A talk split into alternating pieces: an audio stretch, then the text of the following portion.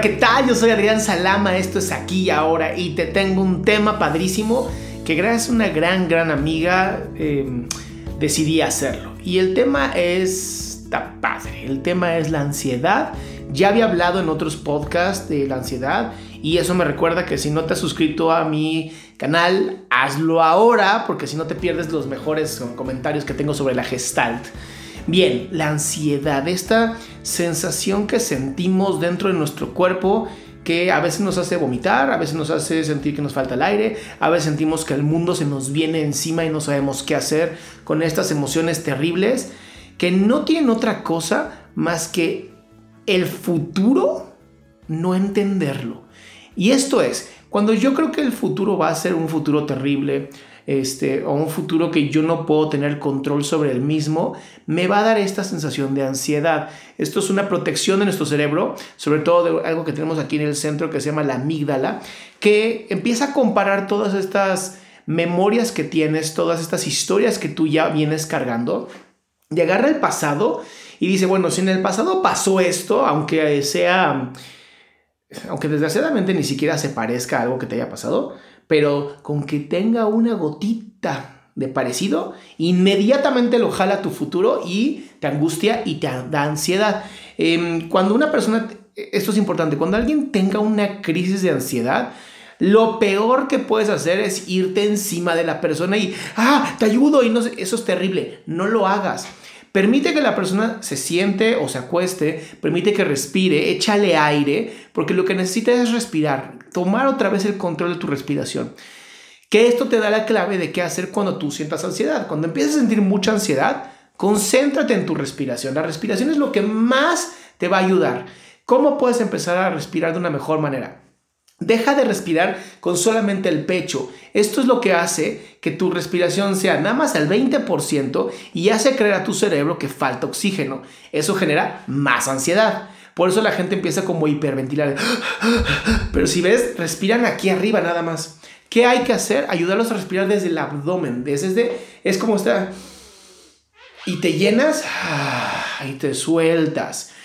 Cuando tú empiezas a respirar, aunque sea por un minuto al día, inmediatamente le das más oxígeno a tu cerebro. Hay personas que hasta incluso se empiezan como a marear. ¿Qué pasó? Y esta respiración lo que va a hacer es que tu cerebro crea que ya no hay peligro, hay suficiente oxígeno, hay abundancia. Si hay abundancia, entonces no puede haber un peligro, ¿verdad?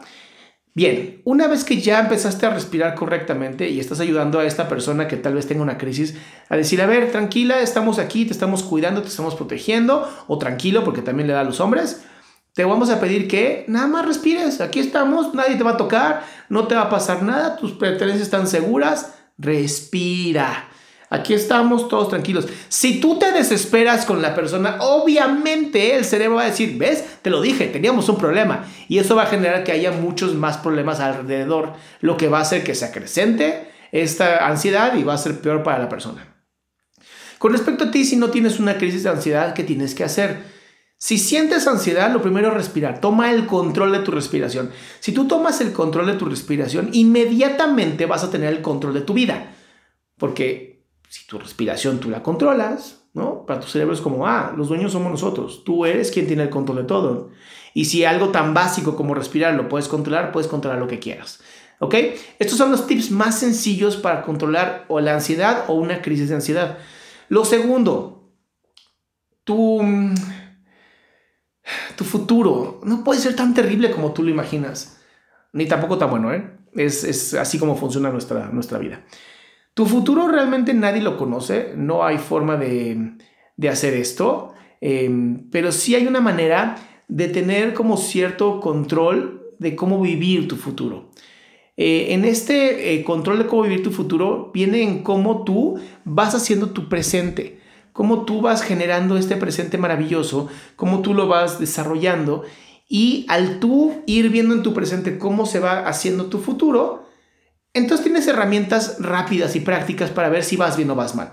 Pero si te vas como a cinco años adelante, no funciona porque no hay forma de que tu cerebro pueda dimensionar todo, ¿no? Cambios políticos, sociales, civiles, o sea, el mundo cambia todos los días, la tecnología cambia todos los días. Por lo tanto, arriesgarte a, crear un futuro del cual no tienes pequeñas metas diarias, semanales y mensuales, va a generar ansiedad. Eso es seguro, es algo que trabajo con todos mis pacientes y hoy te entrego a ti para que tengas el control de tu vida, porque te lo mereces. Porque eso es lo que tenemos los seres humanos. Podemos controlar nuestra propia vida. Lo que alimentamos aquí y lo que alimentamos acá en el corazón. Te repito, soy Adrián Salama. Te invito a mi página www.adriansalama.com y que tengas un excelente día, tarde, noche o como sea, pero que sea excelente porque tú te lo mereces y porque es tu control.